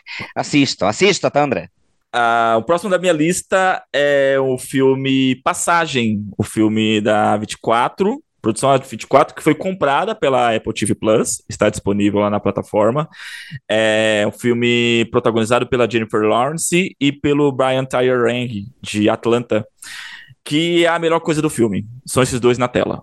Sabe, o filme Você acha que, basicamente. eles, você acha Hum. que o Brian Tyree Henry vai ser indicado? Hum, Não sei, mas merecia há muito tempo, hein? É, aí ele também tá em trem-bala. Ele tá hilário em trem-bala.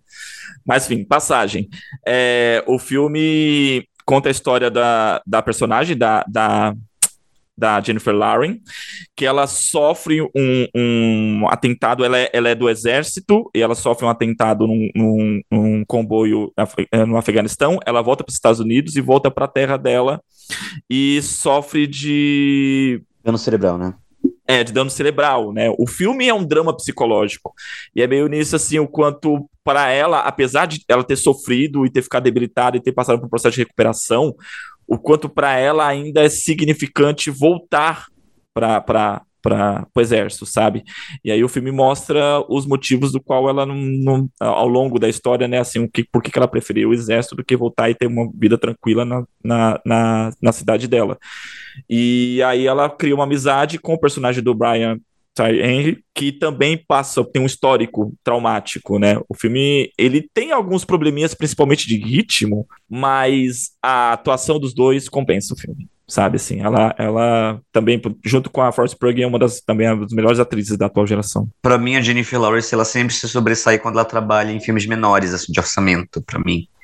Pelo menos. Uhum. Tipo, as melhores performances dela, pra mim, estão em Inverno da Alma e em Mother, né? Sim. Então, de novo, ela tá num filme de em um filme independente, de uma produtora pequena, que ela pegou pelo roteiro, pelo desafio. Então é legal, assim, a gente. É, é, é, é, para mim, é, é, eu, eu concordo. Pra mim, a Jennifer Lawrence é uma das grandes, assim, da, da geração dela. E ela, eu tô curioso pra ver o filme por causa disso. Tá, a- a- alguém ainda quer explanar sobre filmes? Não, não entra na, na menção honrosa. Ah, deixa eu ver, da minha lista.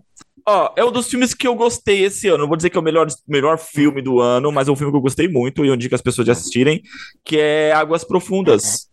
O filme que trouxe de volta aí o, o, o Adrian Lyne, que é, foi diretor de, de Cara! vários clássicos dos anos 90. Mas é, eu queria ver quantos? esse filme. Ana de Armas corneando Ben Affleck. Como você não vai querer ver esse filme? Eu não vi ainda, gente, mas tá na lista. Tipo assim, faz o homem de corno. Vamos ver isso acontecer. O destaque do filme tá pela, também pela, pela atuação dela, que ela é sempre brilhante, né? A Ana de Armas. E o Ben Affleck também tá muito bem no filme, né? E o filme segue a mesma levada dos filmes do, do Adrian Lyne, né? Ele foi diretor de... Cara, eu tô fazendo um filme com o Richard Gere. Infidelidade? É dele. É aquele dele. super cine bem feito. Exato, Atração Fatal, é dele Proposta Indecente, é dele aquele super É cine aquele bem feito. super cine perfeito. Lolita, ele foi o diretor de Lolita, que é a versão de 97. O Andrew Line é foda e o homem, esse homem tem uma obra-prima do terror e do cinema em geral, que é, é Jacob's Ladder. Flashdance? Que, Ah, tá. que, Não, Jacob's Ladder. cara, Jacob's Ladder pra mim é um dos grandes filmes de todos os tempos. Assim, é um filme de terror fodido que eu já falei algumas vezes no podcast. Deixa eu ver como é que tá o nome só em português do Jacob's Ladder. Porque, porra, é, é Alucinações do Passado, o filme de 1990. É, pra mim é a obra-prima do cinema desse cara. Mas enfim, vai lá, continue. Tá, tem dois filmes que eu ainda quero falar e eu quero falar muito pra galera assistir, que pra mim também estão entre ali, tem os melhores, fácil entre os melhores do ano. O primeiro é o Decisão de Partir, Decision to Leave. Ele tá na minha lista. Eu pensei que a gente não ia citar porque o filme não estreou, mas tava na minha lista. Eu vou citar, porque é de 2022 e foda-se. né? Exato, então bora. A gente tem em Decisão de Partir a história de um homem que ele cai do topo de uma montanha, né? E um detetive que vai investigar essa morte, vai se envolvendo com a viúva, se envolvendo, de, enfim, de uma forma que você tem que ver no filme. Pra poder entender, e você vai, vai fazendo um estudo de personagem em cima desses dois, person desses dois personagens. Então, assim, falar que. Ai, Deus, Pac- peraí. Show, de, é, show Park. é que, é, que ele é um dos melhores de todos de todos os tempos é Chovendo Molhado. Total. né? Porque ele é. E é muito bom ver ele aqui de uma forma até mais sutil, de uma forma mais, mais introspectiva, né? Porque quando a gente Hum. pensa no cinema do Park Chan-wook, a gente sempre pensa muito sobre o quão explosivo é o cinema dele, o quão violento, o quão, quão... E aqui a gente tem uma trama mais contida, mas que a gente vê a assinatura dele ali muito presente, e ainda assim é um filme que é, traz duas protagonistas brilhantes. Se existisse justiça no mundo de Hollywood, essa galera tava sendo reconhecida em tudo que é premiação. Uhum, e eu sim. acho que é um dos grandes filmes do ano. Decisão de partir. Eu dei risada essa semana quando, tipo assim, falaram mesmo que é o trabalho mais su- sutil do, do diretor, mas assim, o trabalho mais sutil do diretor tem os melhores planos do ano, assim, sabe? O, o trabalho mais sutil do cara tem, é uma das melhores fotografias, assim, Não, é nisso que eu falo da, da assinatura dele, porque ao mesmo tempo que é um filme muito mais contido do ponto de vista da, da, da história, do ponto de vista do, do- dos personagens e como os personagens reagem à situação em si, a, a direção dele é brilhante. Ele tem uma visão de como, como filmar fora da caixinha como poucos diretores têm. Porque ao mesmo tempo que parece muito fora da caixinha, parece muito perfeito Certeiro? para aquela. Exato, É. parece muito certeiro, né? Então, decisão de partir fica fácil pra mim entre os melhores filmes do ano. Concordo, eu concordo com você, assina embaixo tudo que você falou. A personagem, né, uma das personagens principais, que é a atriz, é a Song Si Ray. É isso? Não, a Song Si é a, a personagem, a atriz é a Tang Wei. Cara, essa menina, meu, ela tá brilhante, ela, ela tá brilhante num nível que realmente é, é triste você não, não ter o reconhecimento dela. E o, você falou da questão da explosão dos filmes do, do, do, do Shawook. Aham. Eu concordo, mas eu tô tentando lembrar que Mother é dele? Não, é do Busca Bong da. Vingança? É do John Mother é é, do Bong Joon, é do Bong Joon-ho. É do Bong Joon-ho, do Parasita. é porque esse, esse filme, Decisão de Partir, me lembrou muito assim, Mother, na, nessa questão de, de ser contido, sabe? Sim, não, mas porque Mother é do Bong Joon-ho e o Bong Joon-ho também sabe trabalhar essas coisas contidas. Né? Memória de Uhum. Assassino tem muitos momentos assim. Quando você pensa no Park Chan-wook, é, você pensa em Old Boy, você pensa em A Criada, Sim, Lei de Vingança. Lei de Vingança, que são filmes muito. E é incrível como esse cara consegue trabalhar aqui. É, porque, de certa maneira, o cinema dele é mais. É, é- de certa forma, é mais operático. Os planos são é, Exato, super são elaborados. Exato, são, são tragédias gigantescas, Uhum. são épicos, assim, de certa forma, né? Sim. E aqui a gente não perde a assinatura dele, mas ele consegue criar uma trama muito mais introspectiva. E o segundo filme que eu queria falar, que entrou na minha lista de melhores do ano, é o Hit the Road, que é um filme iraniano. É, ele, ele foi lançado em 2021 em festivais, mas ele só ganhou distribuição em 2022. Então eu vou colocar ele na lista desse ano porque a gente só teve acesso a ele esse ano, né? Então é um filme iraniano, é, dirigido pelo Panah Panahi, que é um grande diretor iraniano, vamos, vamos deixar bem claro, né? É, para quem não conhece o cinema iraniano, o cinema iraniano ele é conhecido pelo ultra-realismo. É, o Panah Panahi, ele é filho do Jafar Panahi. Quem não conhece o Jafar Panahi, se nunca ouviu falar em Taxi Teherã ou nunca ouviu falar em Isto Não É um Filme, procure o cinema desse cara. Procure o cinema desse cara, tipo, pra ontem. E o Hit the, Road, que no Brasil ficou, deixa eu só ver aqui, acho que ficou Pé na Estrada, uma coisa assim, Pegando a Estrada. Conta a história, a viagem de uma família que tá viajando, tipo numa combizinha, só que você entra no meio da história. Então, o pai tá com a perna quebrada, a mãe tá tentando fazer todo mundo rir, mas ela, ela só chora quando todo mundo vira a cara, ela cai em lágrimas toda hora. O irmão mais novo é hiperativo numa forma quase psicótica, insana, assim, na energia que ele tem. E o irmão mais velho parece estar mais de boa com a viagem, como se ele, como se ele tivesse. O irmão mais velho, perdão. Como se ele estivesse tentando manter o equilíbrio daquela família. E todo mundo tá preocupado com o cachorro que eles estão viajando, porque o cachorro tá doente. Hum. Também é um dos meus filmes favoritos do ano, vai estar assim, tá no meu top 3, sei lá. É, tá no MUBI, tá disponível no MUBI pra quem quiser assistir. E o filme, um, ele te pega pela doçura, pelos momentos e pela, natura, pela na- naturalidade com que ele vai se desenvolvendo. Só que quanto mais o filme se passa e você mais vai entendendo a natureza e o destino da viagem, mais o filme ganha outros contornos dramáticos que são um tapa na cara muito bem dado pelo diretor. Então, quem puder assistir Pegando a Estrada, é, Hit the Road, né? O filme ele ganhou muitos prêmios em, em festivais internacionais em 2021, mas só conseguiu só conseguiu distribuição esse ano. É um filmaço, é um filmaço. Eu queria muito terminar assim minha lista antes de falar as menções honrosas, falando sobre ele porque eu acho que é um filme que todo mundo tem que assistir esse ano. Tá disponível no MUBI. Assista Pegando a Estrada, gente. Pelo amor de Deus, assista esse filme. Menções honrosas, pessoal. André, suas menções honrosas. Minhas, menção, Fala, minhas menções honrosas. Adão vão- Negro. Pô, teu cu. Mas pior que eu tô com, eu tô com vontade de ver Adão Negro, hein? Vou te falar, por causa que eu acho que pelo menos ele não é parecido com tanto com Você gosta de The todos Rock? Você gosta de The Rock? Cara, eu curto The Rock. Então é isso. Pode, então, você vai, então você vai curtir. A The Rock, é o The Rock, é um filme do The Rock. É isso. Quero, quero ver o Homem Malvado. Ó, minhas menções honrosas é. Eu vou começar com Crimes do Futuro, do Cronenberg. Eu colocaria ele. Você colocaria? Hum. Cara, colocaria. Eu adorei Crimes do Futuro. Eu achei foda. Hum. Eu, gosto, eu gosto do filme, eu gosto da hum. fotografia, eu gosto das atuações. Hum. Eu achava se fuder.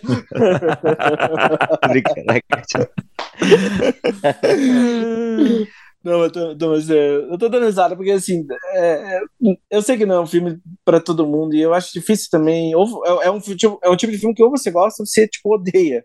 E eu gostei. Eu, eu acho que a Kristen Stewart está genial no filme.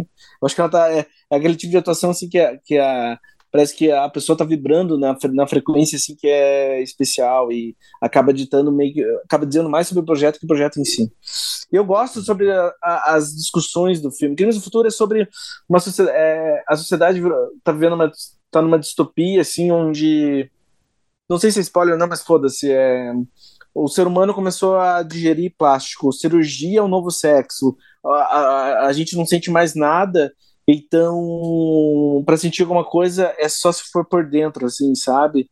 Então tem muitas coisas sendo conversadas no filme, assim, que e aí é o que eu amo no terror também, que você está discutindo sobre a, o papel da tecnologia nas nossas vidas e o quanto o quão dependente você é disso. Uh, e daí você, daí no filme, né, cria-se um imaginário assim terrível, onde vocês. Pô, eu achei foda. Eu gostei muito de Crimes do Futuro. Vocês não gostaram? Você não gostou, mano? Eu achei ok.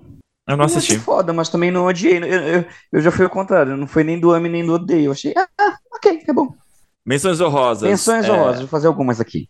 Eu vou citar RRR.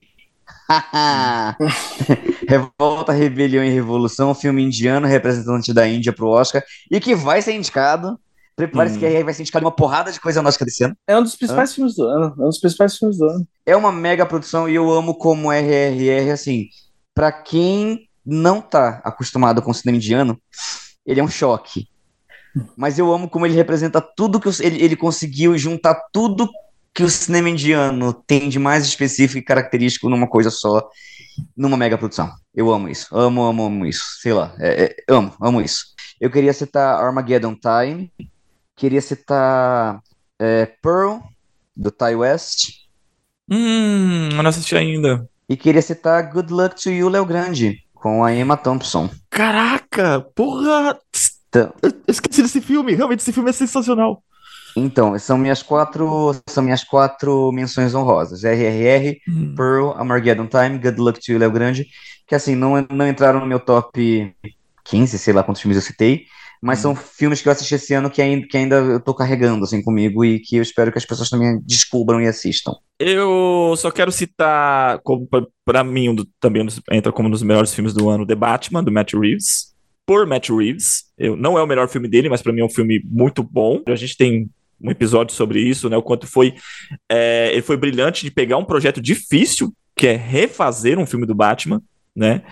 E está sendo tão valorizado que a, a Warner barra DC mudou toda a estratégia dele em relação aos filmes da, de, de HQs da DC e o Batman é um dos poucos que ficou.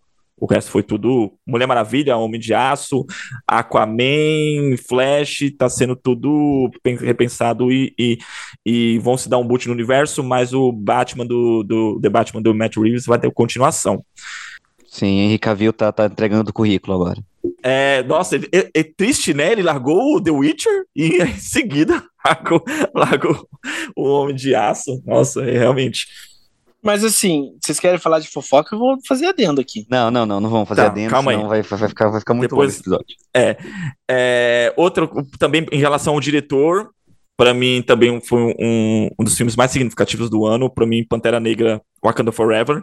O filme tem muitos problemas, não vou dizer assim que o filme é um brilhantismo de produção, ele tem muitos problemas, mas em relação à proposta e o que o filme significa, que para mim, e nisso o filme foi brilhante, como tributo ao Chadwick Boseman e o sentimento em relação ao projeto e, e a forma como ele foi, foi executado dentro dessa, dessa premissa eu achei um filme magnífico, assim, eu me emocionei muito no filme e acho que é um filme que vale a pena, assim, também ser visto. Gente, eu tenho mais duas menções honrosas, não sabia que vocês iam falar tudo. Então fala das suas menções rosas, fala, André. Só mais duas. Menção rosa pra falar rápido, tu quer, tu quer. Fazer sketch. Tu quer, tu quer, tu quer, tu quer, tu quer, tu quer o quê? Quer, quer, quer? É, Fazer Prey, resenha das menções honrosas? Ah, Prey, vai falar. Prey e que é o último Prey. filme da franquia do Predador. Eu acho que Uhum. eu achei o filme muito, muito bom. Sim. E o Homem do Norte, do Robert Eggers, que eu achei do caralho, assim, só não entrou no meu top 10, mas eu acho que o filme vale muito a pena assistir. Todo o cinema Ah, do Robert Eggers, uma pra mim, vale a pena. Eu tenho mais uma menção rosa. Hum. Agora que eu vi aqui na minha lista. Marte 1. É, eu ia perguntar se você não ia falar do, do, do filme, se não tava na sua lista. Eu não assisti ainda, cara. Assista Marte 1. Filmaço, filmaço. Não vamos falar dos piores hoje, então, né? Decepções e piores do ano hoje, não, né? Quero falar, se for rápido, acho que cabe. Bom, é, para mim, é, então, é, no balanço, esses foram os melhores filmes de do- 2022. É, vi muita coisa ruim em 2022 também, então eu, eu sempre separo, tipo, pra mim, é, piores filmes do ano: Moonfall, O Agente Oculto, Blonde, Persuasão, Que- O que- Massacre que- da Serra Elétrica, O O Retorno. que, que é blonde? O que, que é blonde? Esse filme não Piores existe. filmes do ano. Esse filme não existe. Persuasão, O Massacre da Serra Elétrica, O Retorno, Morbius, It's Morbing Time. It's Morbid E o Time. pior filme do ano, pra mim, é Olhos Famintos, A Ressurreição. Cara, eu, fiquei sabendo que existia fãs de Olhos Famintos. Eu nem sabia que existiam fãs, porque o primeiro pra mim já era horrível. Existia todo um fã, toda uma O galera. primeiro é massa. Cara, não, E não teve é. filmes que Hum. eu esperava bastante e foram decepções. Assim, não, não são necessariamente filmes ruins, mas eu esperava bastante, que eu botei aqui, que é o She-Said, que a gente comentou, Uhum. né? Foi uma decepçãozinha pra mim. Eu botei Wakanda Forever entre as decepções, porque por mais que eu não goste de, de dos filmes da Marvel num geral, né, numa, num percentual, eu gosto muito do primeiro Pantera Negra, e eu gosto do, do Ryan Coogler, e gosto do trabalho dele, então eu esperava uma esperava um, um, um filme bem acima da média, e achei o filme bem mediano, assim, bem minha boca, na verdade. E Blonde entra nas decepções, mas já entrou nas decepções de, de, de que era, era uma expectativa alta e tá entre os piores do ano. E é isso. A, a lista de decepções eu, eu, eu deixei curtinha. Mas você assistiu Morbius? Assisti Morbius. Pra dar Cara, risada, né? Você se submete a umas coisas que não dá pra entender, Arthur. É, e, é hilário. Mas eu também É coloquei hilário. Morbius pra assistir um pouco, cara, é muito bom. É, É engraçado muito pra bom. caralho. é mu- Porque tem filme que é ruim e você fala, tipo assim, ah, beleza. Morbius é um evento. Mas eu vou deixar claro, tá? Eu não pagaria nem fudendo pra ver esse filme. Eu paguei Não, eu não paguei streaming. pra ver. Não. Eu, Não, eu, sim. eu não vi nem Não, streaming. Eu, eu, ah. É, é loucura, cara. O estúdio relançou o filme pra galera rever o filme. Não, eu vi no fucking no streaming, deixei passando cena e ri muito. É massa. É, horrível. É muito massa. engraçado, né, velho? É engraçado pra É caralho. muito engraçado. Mas, ó, se eu fizer um, um top, sei lá, cinco piores filmes. É porque eu não fiz o meu top ainda. Eu vou fazer meu top. Todo mundo sabe que eu faço um top de piores filmes do ano, todo ano, né? Acho que Morbius Hum. não vai entrar no top 5. Tem coisa pior. Ah, bom, muitos da lista do Arthur dos piores do ano estão na minha, porque o Agente Oculto é uma bosta. Meu Deus, que filme horrível. Não, esse filme é de ruim demais. É ruim Pra demais. mim, a gente meu Deus do céu. oculto é pior do que Morbius. Com porque certeza. Morbius eu ri. Morbius eu me diverti assistindo. E a gente É. oculta, tipo assim, você fica assistindo um monte de coisa explodindo na tela e você não sente nada. Você, você Exato. torce pro filme acabar. Você começa a fazer tricô e, e, e, e temperar o frango. Porque. Nossa, porque- aquelas tomadas acaba- com drone me deu tanta raiva. Eu senti, eu senti raiva do filme. Cara, Ryan Então, Gosling, Mor- eu não senti meu- raiva de Morbius, eu só dei risada. é muito engraçado. Ryan Gosling, meu muso, o que você tá fazendo? Sai Exatamente. dessa. Sai dessa, Sai Ryan. dessa, Ryan. para. Não, não. Volte, Ryan. volte para nós, Ryan. Volte. Ainda bem que Barbie tá chegando. Puta que pariu. Jared Por Leto também come- tem que começar a pensar, né, mano, o que queria. né? Ah, mas o Jared que Leto sempre teve uma carreira questionável. Ele tem, ele Não. tem, ele tem relances de genialidade a cada 10 anos. Cara, não, tirando, tirando o Esquadrão Suicida, meu, Clube, Clube de Compras Dallas e, e o Senhor da Como é que é? Homem da Guerra? Senhor da Guerra? Qual é aquele do Nicolas Cage? Mas entre Clubes de Compras Dallas e o Senhor da Guerra, são uns 8 anos aí. É, cara também é Aí no meio né, disso, você tem um capítulo, o capítulo 27, você tem Lenda Urbana, você O- tem o- Morbius, você tem um O Coringa, você tem. Hacking para um Sonho. Mas tá isso é, para um Sonho é de 22 anos atrás. Caraca, Ó. sério? Tem tá tão velho assim? Ó, Caramba. Eu- Sim. É, mas é- aquele homem não envelhece, ele é meio. Ele é o Morbius. É, ele é Morbius, eterno. é verdade. Ele é É o Morbius. Morbius, exatamente. It's Morbin time. Então, assim, o Jared. Leto, eu já nem ligo, eu já nem ligo, assim, porque, assim, a carreira dele, ele, como eu falei, ele tem glimpses de, de, de genialidade no meio de uma carreira meio de bosta, assim. Eu acho o Jared Leto bem questionável, assim, sabe? A carreira dele. Ele, quando ele pega um trabalho, eu, eu fico surpreso quando o trabalho fica bom. Mas quando Eu o trabalho fica eu- bom, o trabalho fica muito bom. Eu acho que Vou a falar- última, a última Hum. atuação que eu vi dele muito boa é no Blade Runner. No. Blade Runner 2049 ele tá muito bem. É verdade. Enfim. É isso, Mas, gente. É isso. É isso. comer? Não, é, é, é isso. Yay. Vamos jantar. Vamos jantar. Então vamos lá se despedir. Dá tchau aí, Arthur. Muito obrigado por assistir o nosso episódio. Fala aí quais os melhores filmes do ano pra você, o que, que você concorda com a gente, o que, que você quer assistir. Espero que vocês tenham gostado, gostado das sugestões, espero que vocês fiquem antenados aí. É, o podcast teve muita coisa boa esse ano. Os últimos episódios, assim, teve muita coisa legal pra você ouvir. Então, reforçando aqui o convite pra você assistir os outros episódios do podcast. Teve Dummer, teve Nada de Novo no Front, teve Nope, teve Handmaid's Tale, teve bastante coisa legal. E é isso. Esse, essa aqui é, o- é a primeira de várias retros- retrospectivas que vamos fazer. E fica aí com a Uhum. gente. Grande abraço e fale com a gente pelas redes sociais. Gente, é, como eu falei no podcast, vai- vai ter bastante filme foda que seria desse ano pra entrar, mas não se preocupe que eu, se eu tiver chance, eu pretendo falar nos podcasts de premiações que estão aí por, por vir. Pra poder pelo menos comentar sobre, conversar, e é isso. Um beijo, um forte abraço e até mais. É isso aí, galera. Obrigado por continuar ouvindo a gente. Se os planos derem certo, semana que vem a gente faz retrospectiva melhores séries. E esse ano a gente inverteu, que nos anos anteriores foi primeiro melhor série, depois melhor filme, mas ah, a gente inverteu esse ano porque eu tô esperando o André terminar de assistir Andor. E o André terminou e tá pronto já pra gravar o programa. Beleza, então teremos aí, o, além de, do, do, de filme de melhores séries, uma- um episódio sobre Andor, que é uma das melhores séries do ano. É, foda-se, spoiler. É, Andor é uma das melhores séries do ano. É isso. Beijo. Forte, forte abraço a todos, fiquem na paz.